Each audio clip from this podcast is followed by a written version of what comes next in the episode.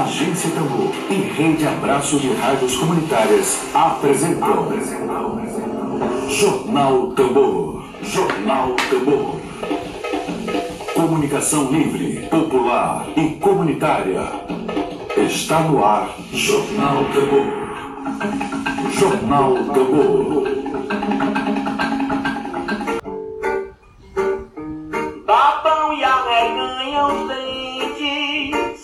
Letícia Rolim, daqui a pouco aqui conosco. Daqui a pouco aqui conosco no Jornal da Agência Tambor. Bom dia ao companheiro Edmilson Pinheiro. Obrigada pela audiência. Bom dia, Geisa Góes. Bom dia, Edmilson. Já falei bom dia para Edmilson, agora eu quero falar pro Ed é, Wilson. Ed Wilson Araújo, companheiro aqui da Agência Tambor. Bom dia, vocês estão bem? Estão ficando em casa, estão se cuidando direitinho? Geisa, bom dia para você. Domingos Almeida, muito obrigada pela audiência de todos vocês.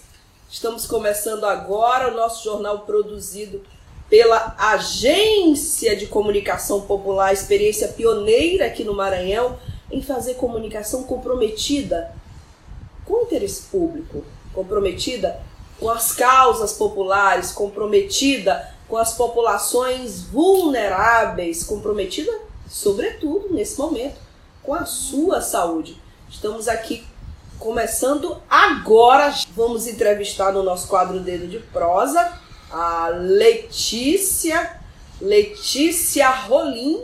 Dedo de prosa. Dedo de prosa.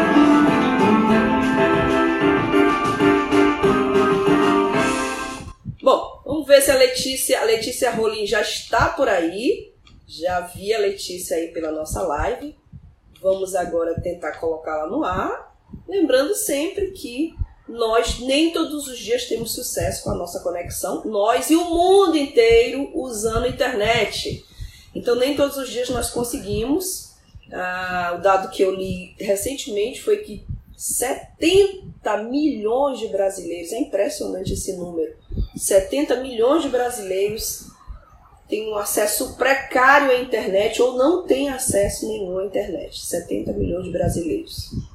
Aí você pensa assim, ah, vamos criar um auxílio emergencial que você pode baixar o aplicativo. Vamos, combinar, né? Quem precisa de 600 reais, e são muitas pessoas, não são poucas, não tem condições de ter um celular, um smartphone, um celular com possibilidade de memória para baixar um aplicativo. Eu estava vendo ainda há pouco a campanha do a campanha publicitária do governo federal sobre o Enem, a gente aqui já debateu se foi um dos temas do Dedo de Prosa, a campanha Adia Enem.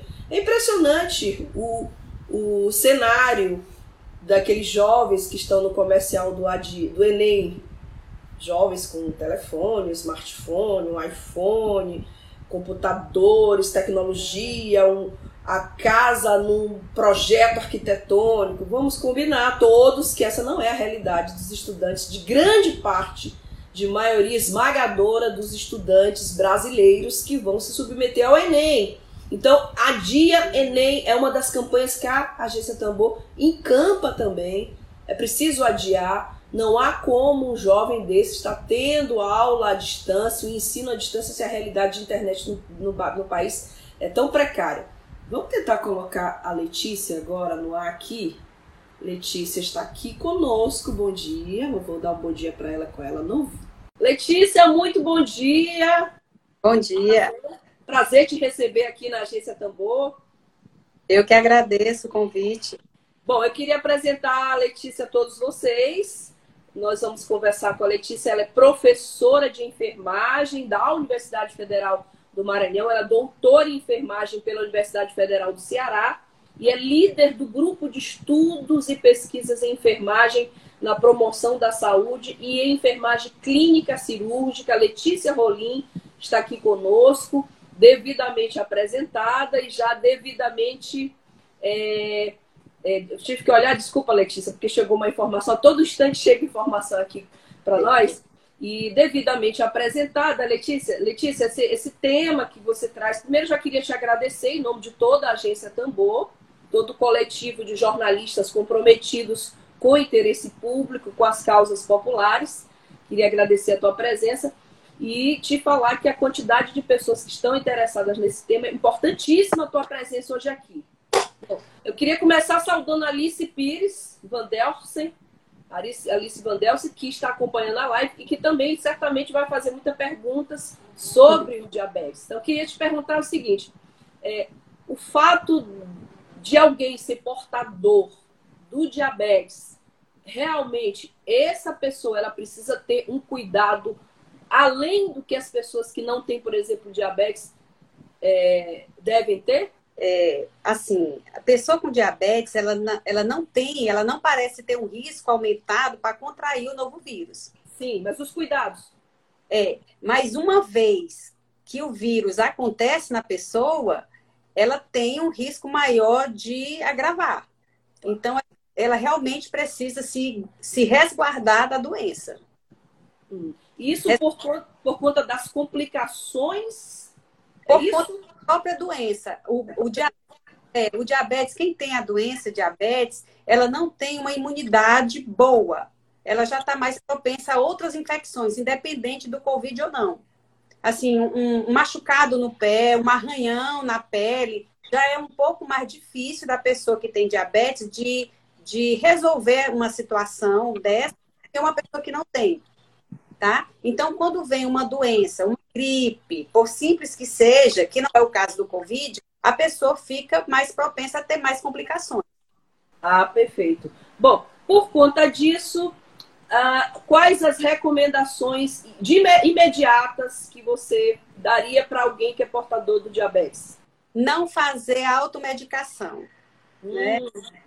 Não, procurar medicação. Ah, acho que estou doente, vou procurar uma medicação, não sei, um corticoide, uma outra medicação que estão dizendo, pô, não posso fazer isso. Porque quem tem diabetes diferenciado, precisa procurar o médico para ser melhor avaliado. A pessoa que tem diabetes, ela não pode parar o seu tratamento. Ela tem um tratamento específico, ela tem uma alimentação diferenciada, ela, quem toma insulina tem que continuar fazendo o seu tratamento com insulina, a sua medicação, quem toma medicação oral tem que continuar fazendo, não pode parar de jeito nenhum. Ao contrário, tem que ficar bem vigilante para evitar que fique regular a glicemia. E existe, Letícia, já existe algum estudo com relação, por exemplo, à cloroquina ou em diabéticos ou não? Ainda tudo é muito incipiente. Você falou assim, por exemplo, não se automedicar. Imediatamente a gente lembra da polêmica da cloroquina. Já existe algum estudo sobre isso? É, Existem estudos, mas não que comprove a sua alta eficácia, a sua eficácia em, nos pacientes, né? Existem alguns países que têm estudado de forma incipiente. Não dá ainda para dizer, ah, dá para fazer que é seguro. Não, não tem, não, ainda, ainda não saiu esse estudo. Então, a regra é geral, porque a gente sabe que, por exemplo, as pessoas que não são portadoras de doenças autoimunes, elas podem vir a desenvolver uma alergia, um processo alérgico grave, ou ter uma reação medicamentosa à cloroquina. Tem, por exemplo, uma prima que trabalhava numa UPA, queria mandar um beijo para ela, Giovana Pelela, trabalha na UPA, teve a Covid-19, tomou cloroquina e foi intoxicada, ficou em estado gravíssimo, mas ela não é diabética. Com o diabetes, isso pode vir a se agravar ou não se sabe ainda nada sobre isso? Qualquer pessoa que toma medicação, ela não tem conhecimento se ela vai ter ou não uma reação, né? Ela não tem esse conhecimento. Então, é muito complicado fazer essa afirmação. Por isso que o paciente que tem diabetes, ele não pode se automedicar e não pode é, exigir né? Ah, eu quero tomar essa medicação. Não. O paciente realmente tem que procurar o posto de saúde, tem que procurar as unidades de atendimento para fazer a medicação e ficar sob vigilância. Certo, certo, certo. Bom, é, eu, um dos, dos, textos mais elucidativos que eu li nos últimos tempos, a gente tem recebido muita informação sobre a Covid-19. Inclusive, faço parte de um grupo ligado à Fiocruz, de jornalistas do Brasil inteiro, é, um grupo chamado Covida, e esse texto foi compartilhado falando que a Covid-19 é mais do que uma pneumonia, é uma endotelite. Quer dizer, é uma coisa que provoca inflamação em vários órgãos. Como enfermeira, como profissional de saúde, como, como você que participa, inclusive, de grupo de pesquisa, quais têm sido as principais é, dúvidas, questionamentos das pessoas para você sobre a Covid-19? O que, que as pessoas têm te perguntado, têm te demandado? A demanda que tem chegado para nós no grupo é como será depois? Como o mundo. Pois. É, como será o nosso mundo, a nossa normalidade de mundo depois que passar. E quando será que vai passar? Se vai ser daqui a um mês, dois meses ou daqui para o fim do ano. Né? Como será a nossa nova normalidade? Se a nossa normalidade, por exemplo, nós do grupo de pesquisa, nossa normalidade era ir para o ambulatório e entrar em contato com os pacientes com muita tranquilidade. A gente entrava no ambulatório, entrava em contato com os pacientes, fazia nossas perguntas, ele, eles tiravam as dúvidas conosco, sem medo de, de contrair doença, sem medo de passar doença. Como será a nossa nova realidade frente a essa pandemia que chegou?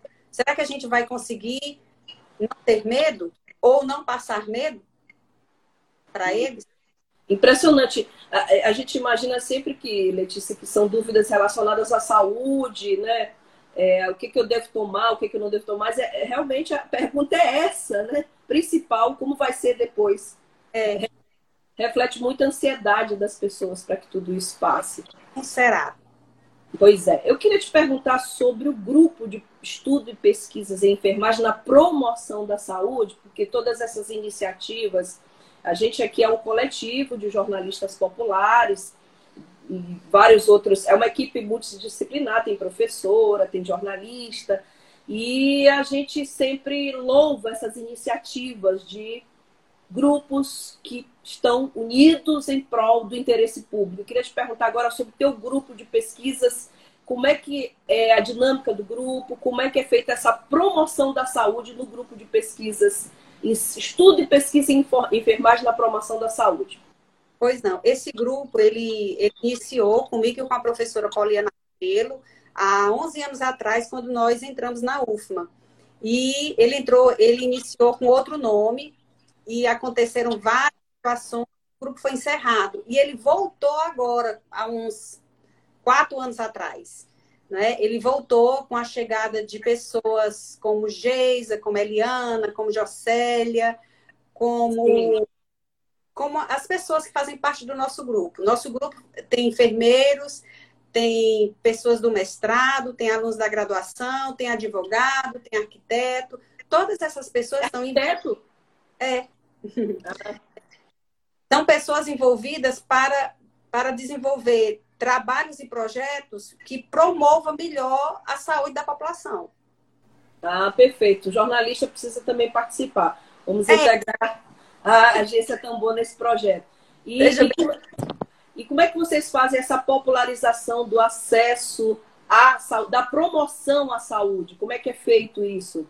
É, nós reunimos pelo menos uma ou duas vezes no mês e dali parte as nossas ideias. Por exemplo, ora, assim que a universidade parou o nosso, as nossas aulas presenciais, bateu o incômodo o que é que nós iríamos fazer. Então, a ideia no grupo de fazermos dois folders educativos, um uhum. para diabéticos e outros para a comunidade, para que, através da mídia social, esses folders pudessem chegar de alguma forma aos nossos pacientes. A gente não sabe se realmente ele conseguiu chegar ao nosso paciente, mas se de alguma forma chegou alguém que tem diabetes, nós ficamos satisfeitas. Hoje, trabalha com três instrumentos instrucionais. Nós chamamos assim. Nós estamos trabalhando, eu não sei qual vai ser a forma que ele vai chegar lá no nosso, na nossa clientela. Se vai ser em forma de em forma de folder, mas será para os pacientes que têm diabetes. Assim, temas diferentes, como aplicação de insulina, é, tipos de diabetes, onde eu procuro ajuda, coisas muito simples que para quem tem uma outra realidade, quem pode pagar um plano de saúde, talvez não precise, mas os nossos pacientes, onde a gente costuma atender, é, costuma assistir, eles têm muita dúvida em relação a isso. Perfeito. Letícia, é, eu estou com duas perguntas aqui da Alice Pires Vandelsa, que também integra o jornal Vias de Fato. E Ela até fez um comentário de um livro maravilhoso que eu li, uma dica de pandemia, de um livro não, de um autor de um livro, um livrinho chamado Ideias para Adiar o Fim do Mundo. Eu li recentemente, é do Ailton Krenak, que é indígena. Ele disse que se for para voltarmos ao normal, aí então não aprendemos nada. Esse livrinho é um livrinho muito interessante para você que está assistindo. Ideias para adiar o fim do mundo. É muito bom. E ela também é diabética ela tem perguntas, eu vou colocar no ar. Pergunta se você não estiver ouvindo, você me avisa que eu, tá bom? Então, aqui no Bluetooth aqui. É, bom dia, meu nome é Alice Van Belce e, na verdade, eu tenho duas perguntas.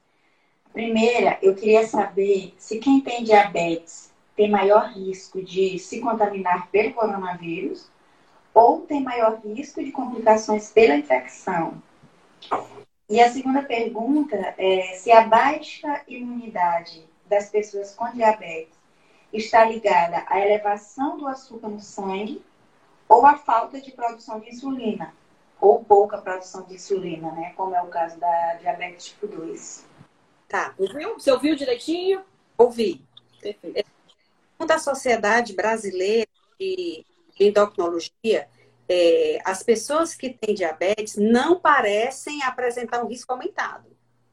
Tipo assim, tenho duas pessoas, uma que tem e outra que não tem. As duas foram expostas ao mesmo tempo, à mesma distância. A que tem diabetes não parece, segundo a sociedade, não parece ter mais chance de contrair a doença, não. As duas estão no pé de igualdade. Mas uma vez contraindo a doença, a pessoa que tem diabetes, ela tem mais chances de ficar mais complicada por conta da imunidade. E a imunidade, ela parece estar não, não só, não é um único fator. A insulina que baixou, ou outro, o açúcar que está mais aumentado. Não, é um, é, é, multifatorial. É tudo que modifica dentro do organismo. Porque a diabetes não é um, apenas uma doença, é um, parece uma, uma soma de fatores que acontece no organismo. É algo metabólico mesmo, é tudo, é algo que acontece no fígado, acontece, vai, vai modificando não só é, há modificações no sangue, há modificações no vaso sanguíneo, nas, na, nas camadas do vaso. Dá para ouvir? Dá, eu tô te falando assim, as complicações na visão. Isso, então, assim, são outras complicações. Então, toda soma de complicação faz com que a pessoa vá diminuindo a sua é, capacidade funcional de se defender contra os agressores. Perfeito. Doutora Letícia, é, Portanto, diante desse quadro de quem é portador de diabetes, quais são as principais recomendações, fora as que normalmente você já tem fora do período de pandemia? Quais são as principais recomendações no período de pandemia? Pronto. Nesse período que nós estamos vivendo agora, as principais recomendações é manter o tratamento que já foi prescrito antes, né? Se a pessoa já estava tomando a medicação, ou insulina ou medicação oral, manter a medicação. Manter a alimentação que já tinha sido prescrita, alimentação saudável. E atividade física. Aí você pode me perguntar, como eu vou fazer atividade física? Eu, assim, eu nem tanto, né? Porque eu tô com minha atividade física é varrer a casa. Mas meu marido tá fazendo atividade. Já é uma grande atividade física, né? Varrer a casa. meu marido tá fazendo atividade física na sala ele afasta os móveis e faz atividade física na sala, não é? Então, assim, quem tem um lugarzinho apertado, assim, uma salinha pequena, afasta um pouquinho e tenta fazer pelo menos três vezes na semana ou quatro vezes na semana atividade física. Para os diabéticos em especial, é, eu tenho uma informação, eu não sei se é informação de leigo, queria aproveitar a tua presença para tirar dúvida. É, uma vez me disseram assim, olha, é importantíssima atividade física, porque o açúcar no sangue, quando você faz atividade física, ele se metaboliza e em forma de massa muscular. Isso procede? É açúcar de forma geral? O que que, por que, que é tão boa a atividade física? A gente sabe que é de forma geral é boa para todo mundo, mas por que, que ela é tão boa e recomendada para quem é diabético? A atividade física ela é boa porque ela elimina aquilo que nós produzimos a mais. De excesso. É, é. Porque o açúcar, quando a gente fala, ah, não pode comer açúcar, mas não é só o açúcar. Carboidrato. Depois ele se transforma em açúcar. Uhum. Depois ele se transforma em açúcar. Então, tudo que a gente come, abro aspas, ele vai se transformar de alguma forma em energia. Essa energia é em forma de açúcar. Então, a gente precisa eliminar. Né? A gente precisa botar para fora. Sem contar que a atividade física, ela vai movimentar ossos, tendões, vai deixar, por exemplo, se eu manter minha mãozinha parada por muito tempo, na hora que eu vou, quando eu acordo de manhã, às vezes eu tô tão dura, eu digo, oh meu Deus, eu preciso de atividade física. Por quê? Porque eu deixei tanto tempo parado que na hora que eu vou movimentar, eu tô toda durinha. Então Verdade. tem que fazer alongamento, então tudo isso melhora. E depois na atividade física, normalmente as pessoas estão muito felizes, então assim com humor, ó, parece que leva para fora assim coisa ruim, joga fora as coisas ruins. Verdade, a endorfina, né, que a gente libera, é. tudo é. isso. É assim. E, e, Letícia, procede essa ideia de que, por exemplo, você tem uma idade cronológica, uma biológica. Eu, por exemplo, às vezes eu me levanto me sentindo uma senhora de 80 anos. Procede isso? E principalmente nessa pandemia, que a gente está num sedentarismo absurdo, tentando fazer ginástica na sala com o teu marido, tentando. Né? Procede essa, essa teoria de que você tem uma idade biológica, outra cronológica? Olha, eu não tenho estudo para dizer se procede, mas eu tenho assim o suficiente idade para saber que quando nós estamos agrupados, nós somos mais felizes. O ah, é? isolamento social não precisa ser isolamento emocional. Nós estamos isolados, mas não, nós não precisamos ficar afastados das pessoas. Nós temos como manter a comunicação, nós temos manter o amor, e nós temos como nos abraçar mesmo à distância, porque o abraço não necessariamente precisa ser físico. Nós temos como nos amar e nos proteger emocionalmente. Porque quando você protege, você adoece também. Sem dúvida nenhuma. É, sempre é, furando, furando a pauta, eu adoro furar a pauta, a gente começa falando de enfermagem, daqui a pouco está falando de livro, está falando de. É, e conversando com um grupo meu de, de pessoas ligadas a uma causa, é, e essas pessoas diziam a espiritualidade, ou seja lá Deus, quem, quem acredita, né? A gente tem que respeitar cada um. A espiritualidade foi tão sábia que a gente evoluiu tecnologicamente ao ponto de conversar com uma pessoa que está lá no Japão e na China, e veio uma pandemia que agora nos isola, mas nós estamos ligados. Quer dizer, o mundo chegou a um grau de evolução tecnológica e hoje acontece isso, não por acaso, não sabemos. Bom, vamos voltar à nossa pauta. Estou é, conversando aqui com a Letícia, para você que acabou de entrar, Letícia Rolim, ela é doutora em enfermagem pela Universidade Federal do Ceará e é professora do Departamento de Enfermagem da Universidade Federal do Maranhão além de compor o um grupo de estudos e pesquisas em enfermagem na promoção da saúde e em enfermagem clínica cirúrgica. Enfermagem clínica cirúrgica, Letícia, a gente tem uma ideia que não existe enfermagem é, voltada a, ao aspecto cirúrgico. Como é que é a enfermagem clínica cirúrgica? Explica pra gente. Tá. É, na verdade, quando, quando a gente pensa no paciente clínico cirúrgico, nós estamos pensando naquele paciente que precisa de cuidado clínicos e os pacientes que precisam de cuidados cirúrgicos. Ah, certo, certo. Existem pacientes que precisam é, se submeter a algum grau de procedimento cirúrgico e precisa ficar internado por um ou dois dias e ele precisa de cuidados de enfermagem. E tem pacientes da clínica é, que precisam de cuidados de enfermagem assim por longo tempo, às vezes fica um mês, dois meses internados. E tem pacientes que, que são só ambulatoriais, que para o ambulatório, é, faz uma consulta médica ou consulta de enfermagem, recebe seu tratamento, sua prescrição e vão embora. Então, quando a gente fala aí nesse caso de paciente clínico cirúrgico, é esse paciente que está internado e que precisa da nossa visita, do nosso apoio, do nosso cuidado. Letícia, o Emílio Azevedo é meu parceiro de sonhos e Utopias, faz parte da agência Tambor é também fundador do jornal Vias de Fato, e ele está aqui na live perguntando se quem está com diabetes controlada também vai sentir os efeitos mais intensos do coronavírus, tanto quanto aquele que não está com a diabetes controlada? Ok. É, um bom controle da glicose pode atenuar o risco de complicações. Isso é um fato. Uhum. A Sociedade é, Brasileira de, de Endocrinologia deixou isso muito claro duas páginas. Quem está com bom controle atenua bastante. Agora, o que pode é, agravar, ou quem tem diabetes tipo 1, ou quem tem diabetes tipo 2, é a idade, né? Já é sabido que quem tem idade mais avançada é, corre maior risco. É, o tempo de duração da doença, quem tem a doença por, por um longo período, uma coisa é a pessoa ter, sei lá, a doença diagnosticada há três anos, outra, outra coisa é a pessoa ter uma doença por 20 anos. Então, são 20 anos de injúrias no organismo, diferente de pessoas com injúrias por. É diferente. O estado do controle metabólico, que é isso que o colega perguntou.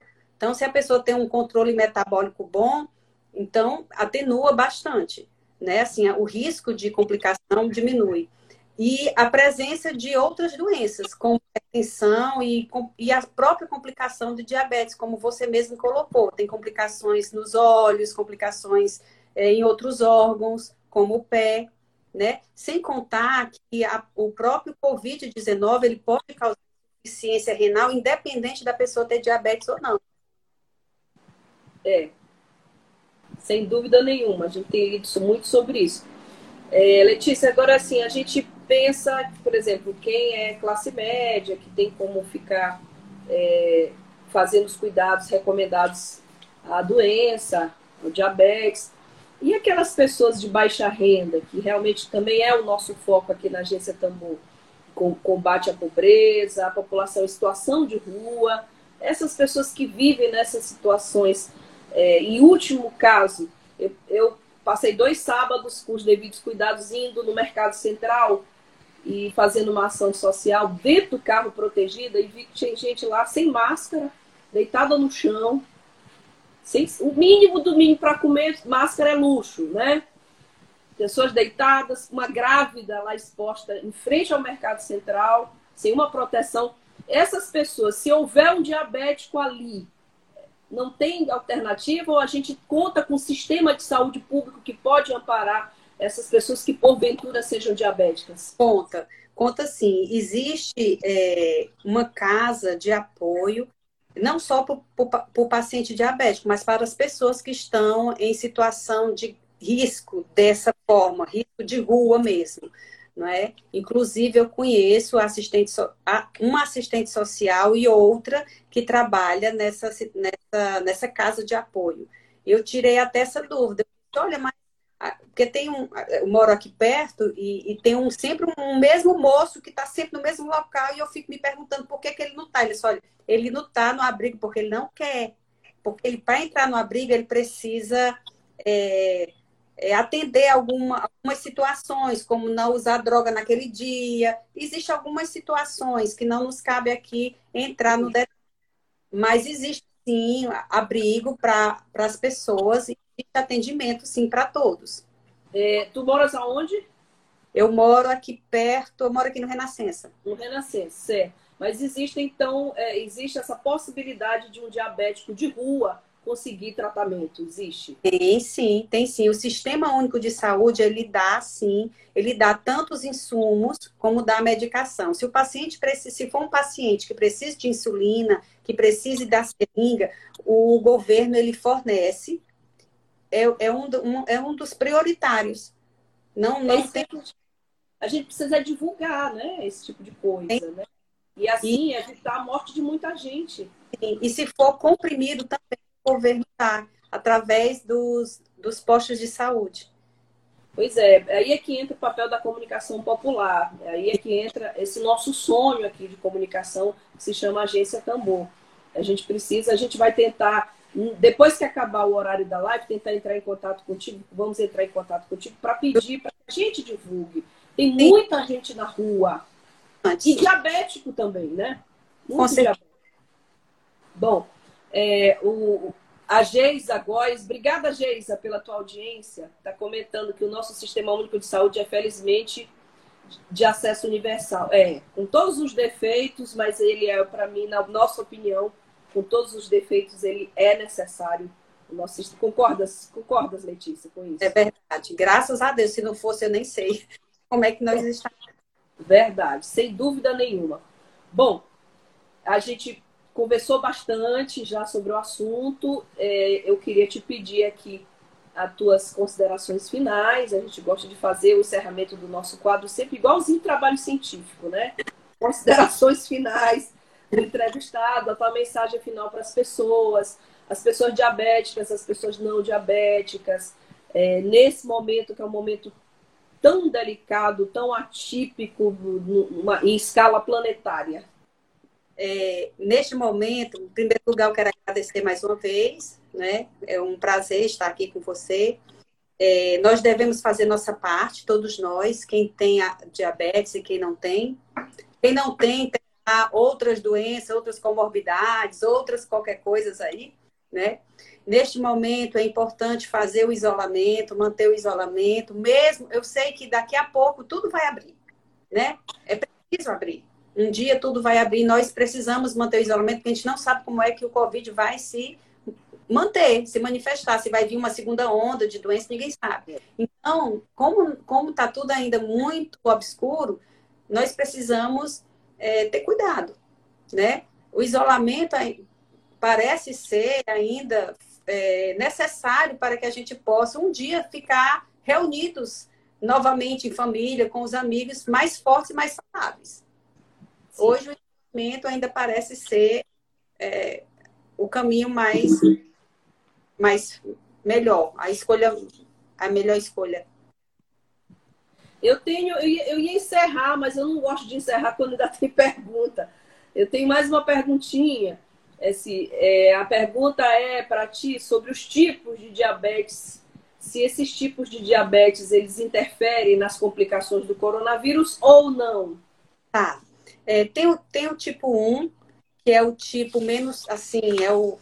É, é aquele que geralmente acomete criança e adolescente, é de 5 a 10%, né? E tem o tipo 2, que é o mais comum, que, que acomete 90%, e tem outros tipos que é o diabetes gestacional, outros tipos de, de situação. É, o que pode acontecer é que pessoas que têm diabetes tipo 1, eles podem ter outras é, situações imunológicas que podem, outras doenças imunossupressoras, como artrite reumatoide, que pode baixar mais ainda o comprometimento imunológico. Isso pode ser um complicador se a pessoa é, tiver a doença. Então, é, é manter-se longe de situações que pode gerar doença. Tipo assim, ah, eu não estou saindo de casa, mas se tem alguém saindo de casa e entrando na, em casa novamente, essa pessoa, an, antes de entrar em contato com quem está em casa, tem que ficar longe, tirar roupa, é, lavar roupa, manter um, um, lugar da casa que, abro aspas, que seja sujo, é, o, sapato fica lá, a roupa fica lá até que fique limpa, para evitar que as pessoas que estão em casa, sem sair de casa, não se contaminem. Perfeito. A última pergunta que chegou aqui pelo Zap, tem gente aqui preocupado aqui com seus hábitos sociais, é se, é, se é verdade ou mito que a pessoa que faz muita, ingere muito álcool, faz o consumo exagerado de álcool, depois de certa idade ela se torna diabética. Isso procede ou é mito? Olha, eu ainda não li sobre isso. Assim, eu, a pessoa que ingere muito álcool, assim, é sabido que tem uma propensão a pegar uma cirrose. Cirrose é a primeira coisa, né? Que é, é. via reboque. É, assim, existe algumas situações que a pessoa tem um risco aumentado de ter diabetes. Primeiro é se, tem, se na família tem diabetes, né? Se tem alguém com diabetes, que é o fator hereditário. Segundo, se a tem hábitos, um, hábitos diferenciados que são, que são esses hábitos. Se a pessoa não faz atividade física para eliminar o excesso, se a pessoa come, come, come, come, se mantém muito obeso. Então, isso com o passar dos anos, se a pessoa bebe, bebe, bebe, bebe. Então, não é só um fator. São vários fatores que, se somando ao longo dos anos, um dia a conta vem. É igual a conta de cartão. Você compra, compra, compra, compra. Um dia vai ter que pagar, ou um dia a conta vai estar lá. Você pode até não pagar, vai estar lá. Perfeita comparação. Um dia a conta chega, né, gente? Então, é. é como dizem os orientais: o tempo se vinga de quem não cuida bem dele. Ai, Jesus. é isso. Eu queria dar um abraço meu querido Fernando César, nosso engenheiro técnico, o homem que montou a agência tão boa. Obrigada, Fernando, pela tua audiência carinhosa. Alisson Foguete, não, essa pergunta eu não vou nem levar para a Letícia, mas eu acho que é uma pergunta interessante que merece ser pesquisada. Quantos casos de coronavírus confirmados em usuário de cannabis. Eu acho que tá tão difícil até você dividir quem é negro, quem é branco. Já há uma discussão que o número de negros que contraem o Covid é mais alto, mas a gente tem E essa pergunta realmente eu acho que, Letícia, tu não tens como responder, né? Se o usuário Não. de maconha. Pode procurar. Pode procurar, pronto. Ela vai ficar, vai ficar aqui pesquisar e a gente vai entrar em. Uso medicinal, tá certo, Alisson. Uso medicinal. Bom, queria agradecer a Letícia Rolim pela disponibilidade, pela leveza, pela paciência de ouvir a dúvida de leigo, né? Porque nós somos leigos, mas esse é o nosso papel de mediação, né? De trazer a academia, de estar mediando a academia, pesquisa ao povo, à população, ao interesse público. Letícia, obrigada. Saúde. Você, eu não vou ensinar a padre a rezar, porque você é que está nos ensinando aqui, mas, Não, a, mas- gente deseja, Aprender. a gente deseja saúde para você. Muito obrigada pela entrevista. Até logo. Até logo. Bom, pela quantidade de aplausos aí, a Letícia realmente prestou um grande serviço, ela e todas as pessoas que estão vindo aqui conosco participar do nosso programa, conversar conosco, é, todos que estão acompanhando aqui, a Milena, Milena Santana Life arrasou, a gente concorda, Milena também, a entrevista foi muito boa. A Geisa Góes, parabéns à Agência Tambor pela entrevista com profissionais ímpares e, e tão competentes. Muito esclarecedor, Emília Azevedo comenta a entrevista da professora. Nós também é, agradecemos pela entrevista. Temos aqui uns 10 minutinhos finais de algumas entrevistas, algumas informações. Entrevista já foi, temos informações, informes, uma plataforma. Que interessante essa notícia, gente. Olha, uma plataforma reúne costureiros e costureiras que produzem máscaras em todo o Brasil.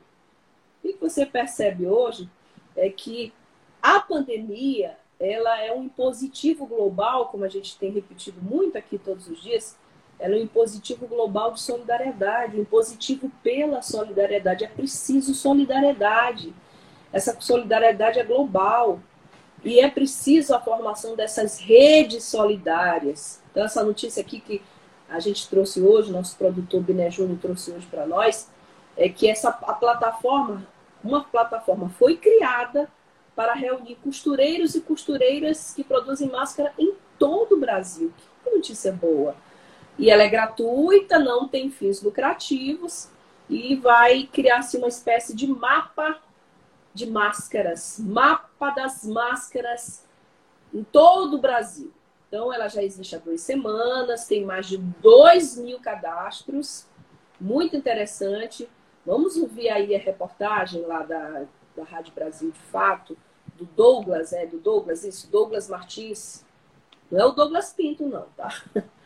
E é muito interessante essa ideia da plataforma, desse mapa de máscaras. Eu queria dar um alô especial para a querida Jo Brandão, que entrevistamos semana passada, e lembrar vocês que todas as entrevistas realizadas por nós na Agência Tambor estão disponíveis na plataforma Spotify.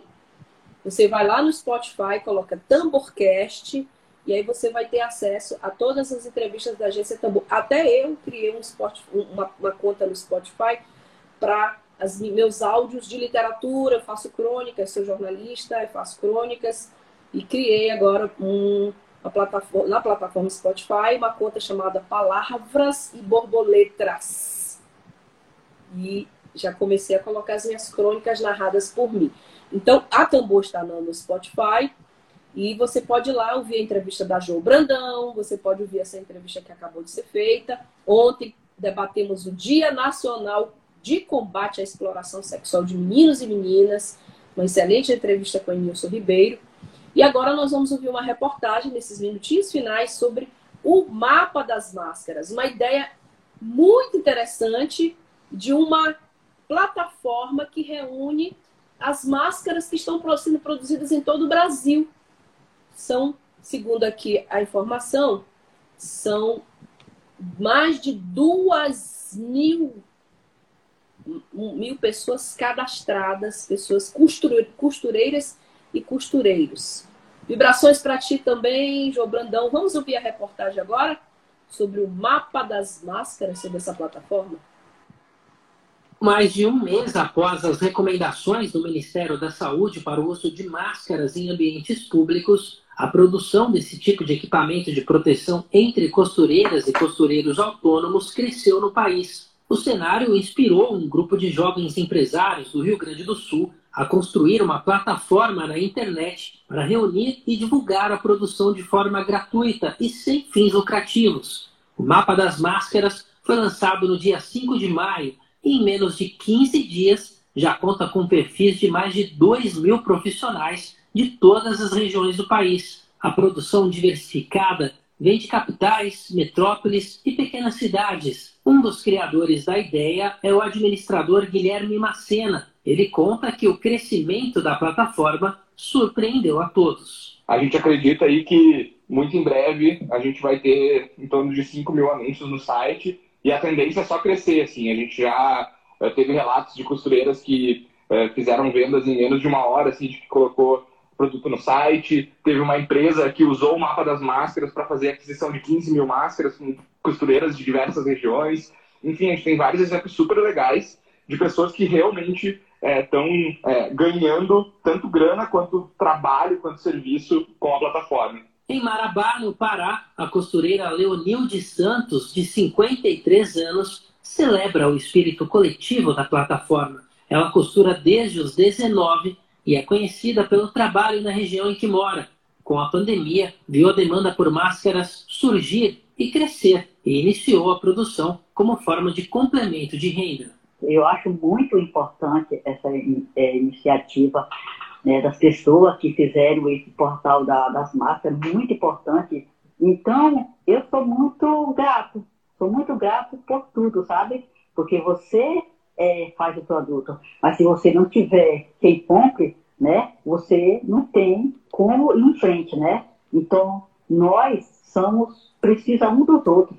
Aos 24 anos, Gabriela Moreira Narciso, de Guaxupé, em Minas, também costura desde a adolescência. Ela mantém um ateliê e tem na confecção de roupas e acessórios a principal fonte de renda. O trabalho com máscaras começou a partir da percepção de que o produto estava em falta com o um mapa das máscaras, ela conta que teve oportunidade até mesmo de manter contato com outras profissionais da área. Para mim, a ideia do mapa das máscaras foi uma ideia sensacional. Com certeza ajudou muita gente, principalmente pessoal de cidade grande, que às vezes tem uma, uma necessidade assim, de algo mais rápido, algo mais, mais perto, né, mais próximo. Muito útil, é muito importante. E até para divulgação de ateliê de costura, de costureiras. Então, assim, vai ser um, é uma é um contato que a pessoa, sal, que a pessoa salva e vai levar para o resto da vida. Em Brasília, Fátima Gama, que sempre trabalhou com projetos visuais e personalizados, produziu algumas máscaras para a família no início da pandemia. O mapa das máscaras surpreendeu a empreendedora positivamente. Essa ideia foi simplesmente fantástica, eu achei, porque é, foi uma ideia pensando no próximo, pensando em ajudar o outro e não pensando em ter um retorno é, financeiro, material, mas pensando em alcançar pessoas, vidas. A ideia do mapa das máscaras surgiu a partir da Dobra, empresa sustentável que trabalha com criação de produtos socialmente responsáveis. Produzir os acessórios de proteção era uma possibilidade estudada para novos produtos da própria companhia a partir de pedidos de clientes. No entanto, a percepção de que a atividade vinha se tornando a única fonte de renda de muitas famílias levou o grupo a reavaliar os planos. A construção do site se concretizou a partir de uma parceria com o movimento Fashion Masks, que conecta pequenas fábricas a consumidores de todo o país. De São Paulo, da Rádio Brasil de Fato, com reportagem de Nara Lacerda, Douglas Matos. Muito boa essa iniciativa aí do Mapa das Máscaras. É, a gente se despede de vocês com esse espírito de solidariedade, com esse espírito de formação de redes solidárias. Agradecemos a todos vocês pela audiência carinhosa de hoje. Agradecemos aí pela entrevista da Letícia, muito, muito elucidativa. E a gente volta amanhã, estaremos aqui 11 horas e até sexta-feira, todos os dias com vocês. Muitíssimo obrigada solidariedade é um positivo global, vamos sempre lembrar que um mais um, como diz aquela música da minha época de adolescência, Um mais um é sempre mais que dois. E é com esse espírito que a gente se despede de vocês hoje. Obrigada.